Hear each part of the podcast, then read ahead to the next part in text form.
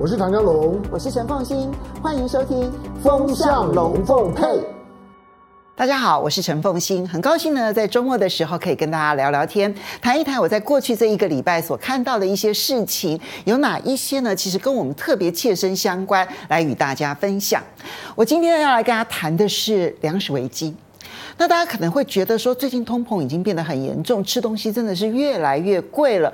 如果你觉得现在从粮食价格的上涨所带动的通货膨胀，你已经有一点受不了的话，那我必须要告诉你，对不起，这一切都才刚刚开始而已。粮食危机这件事情啊，在欧洲、在中东，还有在非洲这一个领域呢，其实感受已经非常非常的深刻了。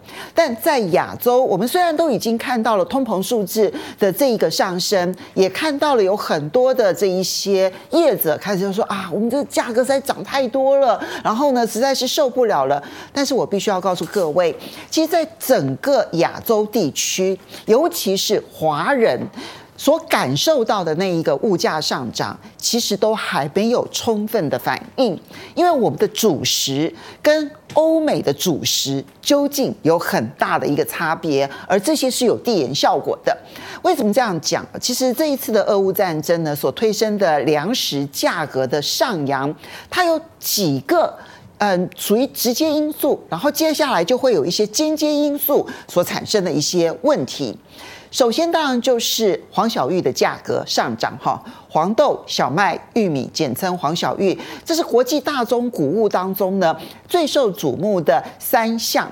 但是，这从西方观点来看嘛，哈，因为黄豆啦、小麦啦、玉米啦，其实这个对于欧洲啦或者美国啦，就是对于西方哈，包括了南美整个大美洲，然后整个欧洲，还有包括了中东地区，那么以及非洲的北非地区呢。这些都是很重要的主食的来源，尤其是小麦。俄罗斯跟乌克兰其实呢，他们在出口小麦上面呢，占全世界极大的一个分量。那么，尤其是越是接近黑海地区，就是接近乌克兰跟俄罗斯的这一些国家呢，他们其实都是直接来自于俄罗斯或者是乌克兰的小麦，主要的供应国其实就是这两个国家。比如说像土耳其啦，像埃及啦，好，中东的这些国。国家还有包括了南欧的这些国家，几乎通通都是如此。因此，俄乌战争会很直接的使得他们在这个部分的供应上面就立刻吃紧了。你根本没有办法有正常的这些运输往来，因为它其实是在战争中的一个情况。乌克兰没有任何一个货运的船只可以运输经由黑海的这样子的一个管道，而俄罗斯呢，即便它的货运船其实都有很多的限制。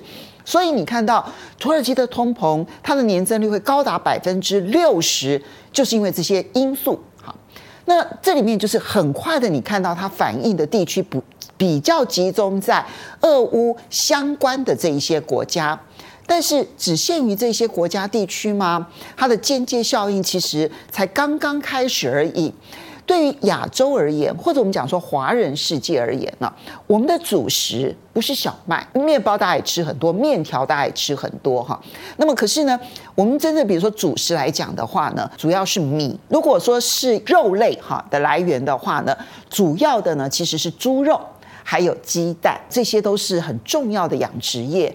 养殖业的饲料来源当中，其实黄豆啊。玉米啊，都扮演了非常重要的角色，所以小麦价格的上涨，导致西方世界它的替代粮食可能就是这个黄豆跟玉米。那么这个时候呢，它就会使得黄豆跟玉米它其实就会有连带的上涨的这个效应。那黄豆、玉米的上涨就会导致饲料价格的大涨。那于是你可以想象得到，未来其实猪肉的价格。还有鸡肉的价格，甚至于蛋鸡啊，那养殖的这些成本都在快速的上升当中。其实你去看一下养殖业，其实都已经叫苦连天了。那么这个是饲料所衍生出来的后续，其实我们还没有看到上涨的尽头。那米呢？哎，这个俄罗斯跟乌克兰又没有种米，对不对？而且种植稻米这件事情，应该不需要到这个黄豆啊、小麦啊、玉米啊，应该不需要用到这些了吧？那应该没有影响。No，其实联合国最近刚刚提出来警告，他说亚洲的米会是下一波要上涨的粮食。为什么？因为在呃亚洲地区的稻米种植，其实台湾我们也很清楚，绝大多数其实它是大量的依赖化学肥料的。所以化肥价格在亚洲地区呢影响极大，因为稻米的种植这件事情是非常仰赖精耕的技术。现在因为化学肥料涨很多，因为化学肥料里面背后有一个很大的一个基础，其实是来自原油，而且化学肥料当中呢，那么很大的生产国其实就是俄罗斯跟乌克兰。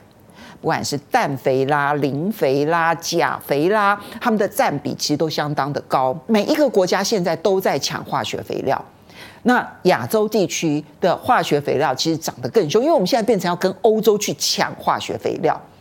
所以呢，联合国他们现在呢做的统计发现到说，因为现在春耕时间嘛，就在整个亚洲地区呢，包括了印度、菲律宾、泰国、越南的。粮食种植其实稻米的种植量已经开始出现了缩减，那那就意味着是什么？就国际的稻米的价格，其实在未来一段期间，因为现在刚刚开始稻作呢，可能要到秋天才会这个收割，那个时候呢，其实所感受到的稻米的价格的上涨就会变得极为严重。尤其是呢，全世界的主食其实它是会有这个彼此之间的替代效应的。当小麦的价格不断的往上升的时候，其实会有一些人就可能少吃小麦制品，那么就会增加呢这个稻米的这一些消费。那这些其实都是后续的效应。还有像蛋这件事情。最近，美国跟法国其实都有非常严重的禽流感。那么这些禽流感呢，导致他们呢扑杀了大量的鸡只。那呃，美国大概扑杀了中西部地区呢鸡只生产量的大概百分之五，而法国大概扑杀了百分之八。那水涨船高的当然就是蛋鸡，数量变少了之后呢，蛋就变得非常的昂贵了。好，所以。它有属于天灾的部分，当然有属于人祸的部分。粮食的状况啊，其实跟能源的状况呢，有一点是很不一样的。我们现在看到这个俄乌战争，不知道它会打多久。但无论如何，如果说俄乌战争呢结束了，那么同时如果西方国家结结束了对于俄罗斯的能源制裁的话呢，那么很快的，其实。这个能源的供应上面会比较快的时间就跟上这个脚步，但粮食是不一样的。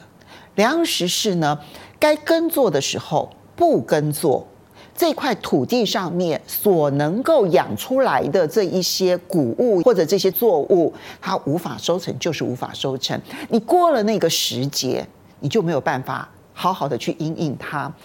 这就是为什么联合国会提出警告，下一个粮食危机的地方在亚洲，因为我们现在感受还没有那么的强烈，至少不会像欧洲啦，或者是美国啦、中东地区那么的强烈。但是呢，我们会是下一波，这就是我们在看待粮食危机的时候呢，必须要有的一个高度警觉心。那嗯，坦白说呢，这个状况呢，是连农委会主委呢可能都无法解决的，或者是说理论上来讲，政府这个时候其实做好一定的粮食的管理啦，或者是粮食的一些准备啊，其实是非常重要的。我希望我们能够准备得够充分。不过衍生出来的，必须要去理解的是，我觉得接下来下半年哦，整个全世界的社会动荡会远比你我所想象的来得更加的严峻。所有的金融危机，所有的粮食危机，而接下去的就绝对会是社会危机。一九九七年亚洲金融风暴之后呢，其实整个东南亚就变得非常的不平静。啊，不管是印尼啦、泰国啦、马来西亚啦，因为金融危机所导致的那一种贫穷，它所形成的社会动荡，在当时一九九八年，其实对于整个亚洲影响巨大。那么在二零零八年金融海啸之后呢，当时也曾经有一波的粮食危机，后来呢，其实直接间接的促成了阿拉伯之春。那么其实背后的那个背景就是，当人们吃不饱的时候，就会上街头。那现在呢，其实是一切粮食危机的刚刚开始。尤其对于不管是欧洲，或者是美洲，或者是亚洲的开发中国家而言，疫情所带来的经济伤害，其实没有办法像美国这样子用撒钞票的方式呢来弥补它。才刚刚想要有所起步的时候，这个时候的任何粮食危机或者是通货膨胀，会更重伤这个地区的经济。什么地方会先爆发社会动荡？我当然没有这一个水晶球可以去预言。那么现在呢，必须要考验的是每一个国家政府它的治理危机的能力。它越是危机控管的好，它就越有可能度过这一波。但是呢，如果治理的不好的话，那么动乱其实会是今年下半年战争之外，可能另一个要让我们关心注意的地方。所以。我们有我们自己切身的荷包的问题，但是也有关心在整个世界的各个角落当中，随时有可能出现的动荡，这个是可以推估得出来的，而也是我们可以要警醒去面对的。不管你在看待所有我们相关的一些事物上面，把这个大的趋势环境呢，去搞清楚了之后，我相信都会有所帮助。好的，非常高兴呢，在周末的时候跟大家聊天，分享这些看法。我们下一次再见喽，拜拜。